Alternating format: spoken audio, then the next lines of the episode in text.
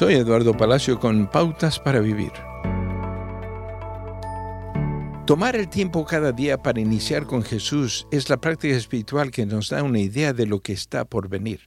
Como dijo Agustín de Hiponia, las sagradas escrituras son las cartas de nuestro hogar, hasta el día en que el seguidor de Jesús lo siga hasta su verdadero hogar.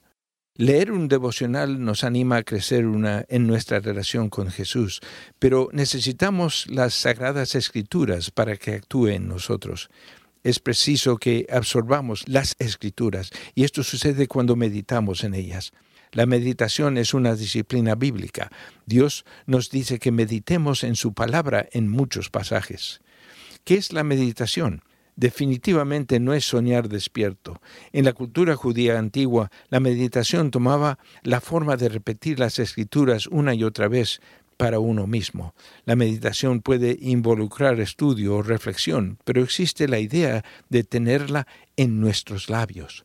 Si nuestro objetivo es la transformación a través de la absorción de las escrituras, eso significa que probablemente no podamos leer pasajes largos a la vez.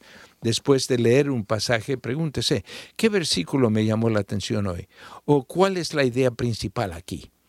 Trate de poner lo que lee en sus propias palabras. Repítalas en voz alta y con frecuencia para usted mismo. La Biblia es viva con el poder del Espíritu Santo y cambia a aquellos que le permiten obrar. Acaba de escuchar a Eduardo Palacio con Pautas para Vivir, un ministerio de Guidelines International. Permita que esta estación de radio sepa cómo el programa le ha ayudado. Acompáñenos en la próxima emisión de Pautas para Vivir. Gracias por su sintonía.